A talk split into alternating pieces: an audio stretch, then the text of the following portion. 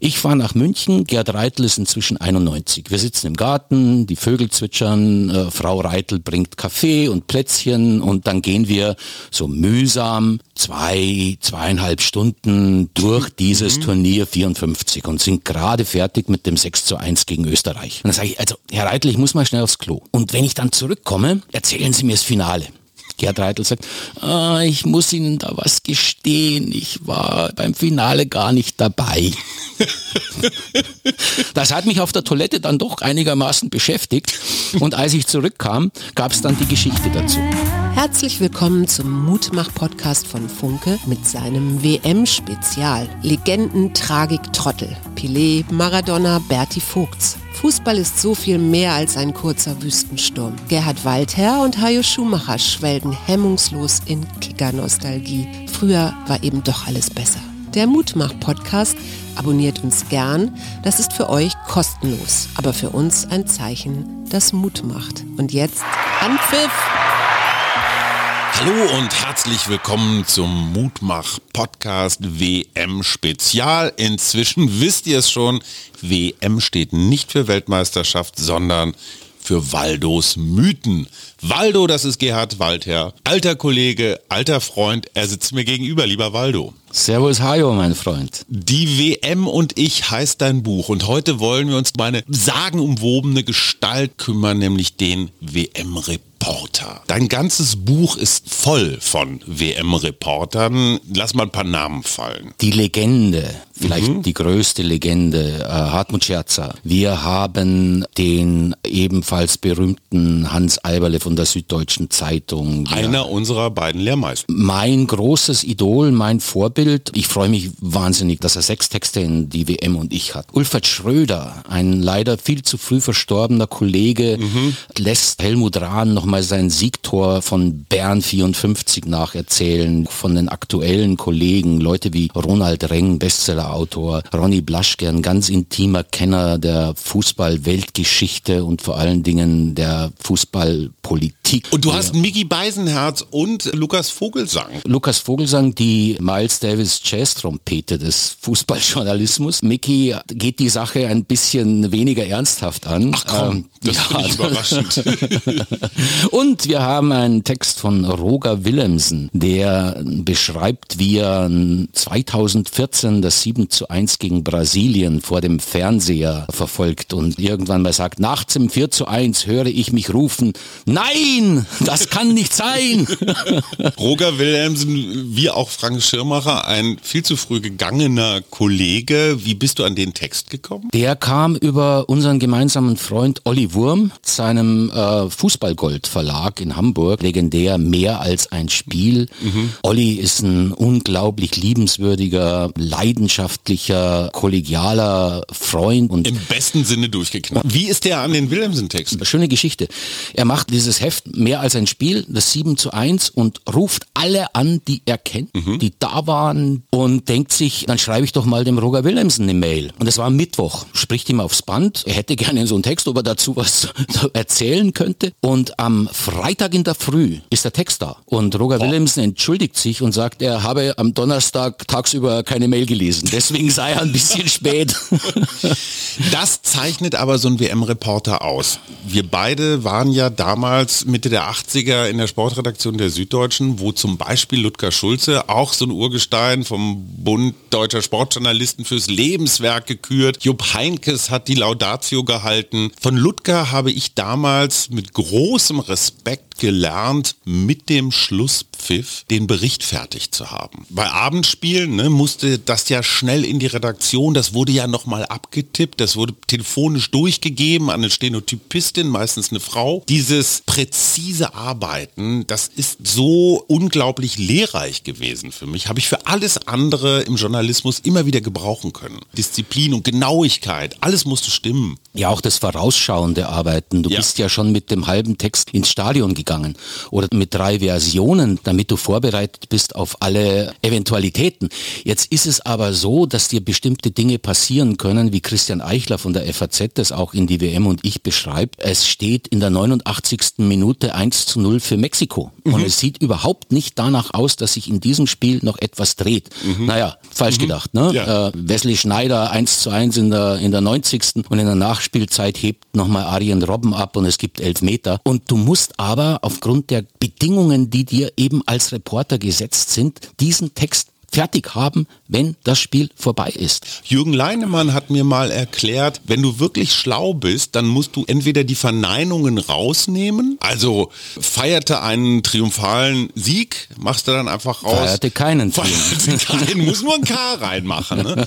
Und einmal den ganzen Text durch, immer das Positive ins Negative und umgekehrt. Diese Profis, die, die lassen sich da gar nicht auf große Thesen ein, sondern ja. die halten sich das auch im Text schon offen und bauen dann noch in, hinterher ein, zwei Sätze vorne in der Mitte und hinten ein. Bevor wir zu unserem Idol Hartmut Scherzer kommen, wenn ihr ein Exemplar von meine WM und ich gewinnen wollt, dann sagt uns doch bitte, wie viele Weltmeisterschaften Hartmut Scherzer beschrieben hat. Einmal zu den Arbeitsbedingungen. In den 80er Jahren, als unsere Kollegen, unsere Idole, Journalisten losgefahren sind, hatten die eine Monopolstellung. Die saßen zusammen mit den Fernseh- und Radioleuten. Es waren ja auch nicht viele. Es fuhr ja nicht jede Kleckerzeitung dahin. Ne? Es war ja, die Süddeutsche, die FAZ, DPA, Kicker, Bild, Kicker, SID. Dann war es ja, das. Noch, vielleicht noch die Watz in Essen. Also größere äh, so. Zeitungen, die sich das leisten konnten. Ja. Jetzt sind 120 in Katar ne? und alleine nur schreibende. Es gab kein Internet. Wir wussten nicht, wie sieht es im Mannschaftsquartier aus. Die Zitate, die wir hörten, die waren wirklich exklusiv. Du warst damals als Reporter ein Monopolist der Nachricht. Ja. Alles, was da passierte, haben nur eine ganz exklusive kleine Anzahl von Menschen mitgekriegt. Die haben es dann 80 Millionen Deutschen erzählt. Und dann wurde das aufgegriffen und wurde dann weiter verbreitet. Heute ist es ja ganz, ganz anders. Ne? Alles das, worüber Sie berichten müssen,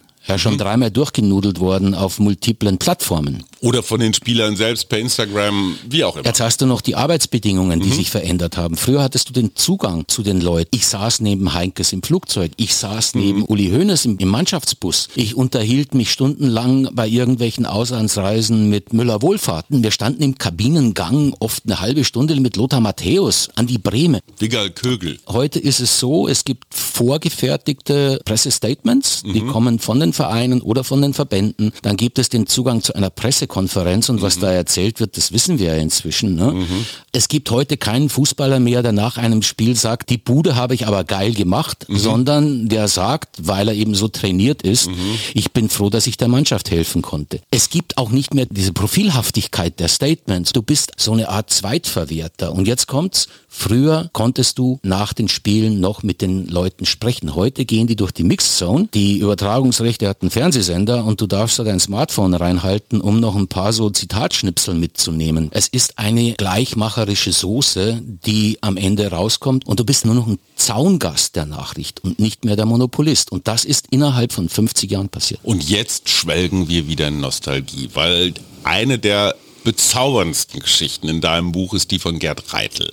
Gerd Reitel war tatsächlich damals dabei, 54 in Bern. Bis zu deinem Buch dachten alle, er, er sei beim Finale gewesen. Gerd Reitel war 23, arbeitete beim Hofer Anzeiger, hat monatelang seinen Chef belabert, dass er ihn in die Schweiz schickt. Und so kam es dann. Und mhm. dann wurde er dahin geschickt. Also die Geschichte ist so.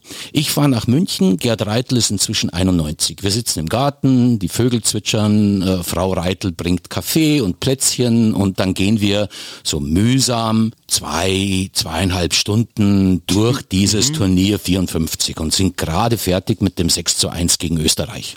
Ja. Mhm. Und jetzt, und dann sage ich, also Herr Reitel, ich muss mal schnell aufs Klo. Und wenn ich dann zurückkomme, erzählen Sie mir das Finale. Gerd Reitel sagt, ah, ich muss Ihnen da was gestehen, ich war beim Finale gar nicht dabei.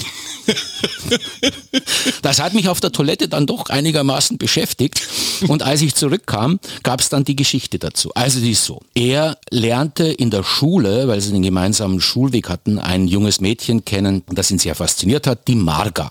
Mhm. Mit der ist er immer zur Schule gefahren und dann sind sie auch zusammengeblieben in irgendeiner Form. Die waren also nicht liiert, aber er er mochte sie. Ganz sehr. kurz, war das die Marga, die euch im Garten den Kuchen serviert? Die sind seit 65 Jahren verheiratet. Hammer, oder? Ja, und äh, jetzt kommt's, warum die so lange verheiratet sind. Der Gerd ist also mit der Marga zusammen. Er lädt sie ein zum Sommerball des Tennisclub Hof. Da arbeitet er als Pressesprecher, schreibt man ein paar so Berichte für die Lokalzeitung. Und dieser Sommerball ist am Samstag vor dem Finale. Ei. Er rechnet nicht damit, dass die Deutschen so weit kommen. Um Gottes Willen. Nun ist er also in der Schweiz. Nur die Maga hat sich für diesen Sommerball eigens ein Ballkleid schneidern lassen. Von ihrem ersten Gehalt bei der IHK, ihrem ersten Job. Und freut sich schon seit Monaten auf diesen Ball. Man muss wissen, Nachkriegszeit immer noch. Und damals war ja Tanzwut und Bälle. Das hatte eine ganz hohe Bedeutung. So, die freut sich also sehr. Und Gerd stellt fest, dumme Sache. Finale. Finale ist am Sonntag. Ja. Also ruft er seinen Kollegen in Hof an und sagt, Mensch du, du hast mich doch so toll betreut, hast meine Texte immer so schön bearbeitet, willst du nicht das Finale sehen und fährt nach Hause? Ach komm. Doch. WM-Liebe gegen Magerliebe ist aber ganz kurz vor Unentschieden, aber er hat es dann doch in der letzten Minute das Ding noch gemacht. Jetzt kommen wir zu Hartmut Scherzer. Unbedingt. Hartmut Scherzer, ein freier Kollege, mit dem ich viermal die Tour de France gefahren bin, allerdings als Begleiter. Es war nicht immer ganz leicht, den Mageninhalt bei sich zu behalten, weil Hartmut bestand darauf, dass er das Auto pilotiert hat und dann die Pyrenäen rauf und runter. Das war schon eine echte Herausforderung. Hartmut ist einer der akribischsten Arbeiter, die ich kenne. Der kannte jeden Fahrer, der war sich nicht zu schade, auch mit Masseuren und Mechanikern zu reden. Alle kannten ihn. Du hast mal irgendwann die Geschichte erzählt, wie Muhammad Ali Hartmut zu sich gebeten hat als einzigen deutschen Reporter. Ja, das war so. Muhammad Ali, WM-Kampf, hinterher äh, gehen alle in die Kabine. Hartmut steht an der Türe und klopft. Kommt also einer der Händler von, von Muhammad Ali und sagt, was er will. Und äh, Hartmut sagt, er möchte gerne zu Muhammad Ali. Und, äh, der Händler geht zurück zu Muhammad Ali und sagt, da draußen steht ein deutscher Reporter, der will zu dir. Und Muhammad Ali sagt, How does he look like? Und dann sagt sein Händler, naja, bald, also er hat eine Glatze. Ja. Und dann sagt er, ah, the, the bald German, let him in. Die hatten eine freundschaftliche Beziehung und die basiert einfach auch darauf, dass Hartmut so ein leidenschaftlicher und so engagierter und aber auch immer fairer Reporter, Berichterstatter, Journalist war, dass er äh, sich unglaublich viel Respekt angeeignet hat und er ist einfach ein ganz toller Typ, mit dem man auch befreundet sein möchte. Und er hat ein ganz bemerkenswertes Stück gar nicht so lange her, ich glaube in der Zeit geschrieben, wo er sich selber angeklagt hat. Und zwar ging es darum, wieder Profi-Radsport. Also er hatte Boxen, Fußball, Radsport. Das waren seine drei großen Dinger. Und er war bei 21 Olympischen Spielen. Also Rekordhalter bis in alle Ewigkeit. Und Hartmut hat damals in der Zeit geschrieben, ich habe als Sportreporter gewusst, dass da illegale Dinge passieren. Didi, Didi Thurau hat sie mir erzählt. Didi Thurau hat es ihm sogar erzählt, aber auch ohne Didi Thurau hätte man es wissen können. Er sagt selber, das war eine Unterlassungssünde und äh, wird ihm heute wahrscheinlich so nicht wieder passieren. Da siehst du das Problem, was ja Sportreporter ganz häufig haben. Auf der einen Seite ist man Fan, begeistert und so weiter, auf der anderen Seite muss man kritische Distanz halten. Und das finde ich groß, dass Hartmut das nach all den Jahren dann auch nochmal so öffentlich gemacht hat. Jetzt seien wir mal ehrlich, der Sport mit seiner ganzen Faszination und mit diesem Glamour, der hat natürlich etwas unglaublich Verlockendes und den Hauptdarstellern nahe zu sein, Klar. gibt einem eine, ein, ein, ein Gefühl von Wichtigkeit, von Bedeutung. Das kennen das wir ist Pol- nur menschlich, das ist nur menschlich und das gibt's in der Politik, das gibt's in der. Wirtschaft, In der das gibt's in Kultur. allen journalistischen Bereichen und wer das abstreitet, der macht sich einfach was vor. Wir sind alle menschlich und Hartmut hat die Größe, gehabt, das sich einzugestehen und auch öffentlich zu machen. Und plus, Hartmut hat ganz, ganz viel Energie und Aufwand aufgebracht, weil er sich 1978, er hat sich geschämt nach 1978, als er bei der, von der Fußball-Weltmeisterschaft in Argentinien, Junta, wir wissen alle die große Geschichte, den politischen Teil nicht zur Kenntnis genommen hat in seiner Berichterstattung, das nicht vorkam, hat er sich solche Vorwürfe gemacht, dass er dann das Schicksal einer ermordeten deutschen Aktivistin, die 1977 hingerichtet wurde von der Junta, aufgerollt hat, mehrere lange Texte geschrieben hat. Daraus ist ein Dokumentarfilm geworden, für den er mitrecherchiert hat, äh, nach Argentinien gefahren ist, diese Folterknechte interviewt hat, um einfach auch etwas wieder gut zu machen von dem, was du vorher als Unterlassung beschrieben mhm. hast. Das war der Fall Käsemann, über den du Elisabeth sprichst, ne? Käsemann, ja. ja. Tja, Hartmut Scherzer, ich glaube, das können wir gemeinschaftlich festhalten. Unter vielen Großen der Größte. Lieber Hartmut, wenn du das hörst, wir lieben dich und wir grüßen dich. Das stimmt, wir lieben dich wirklich, Hartmut. Das war Folge 3 des Mutmach Podcast WM Spezial und beim nächsten Mal sprechen wir über die Skandalnudeln. Da Darauf freue ich mich schon sehr. Tschüss, bis nächstes Mal. Tschüss.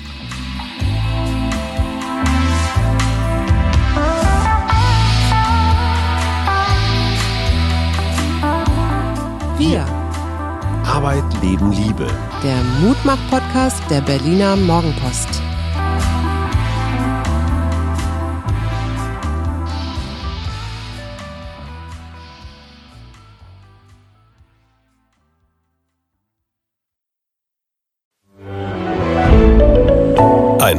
Podcast von Funke.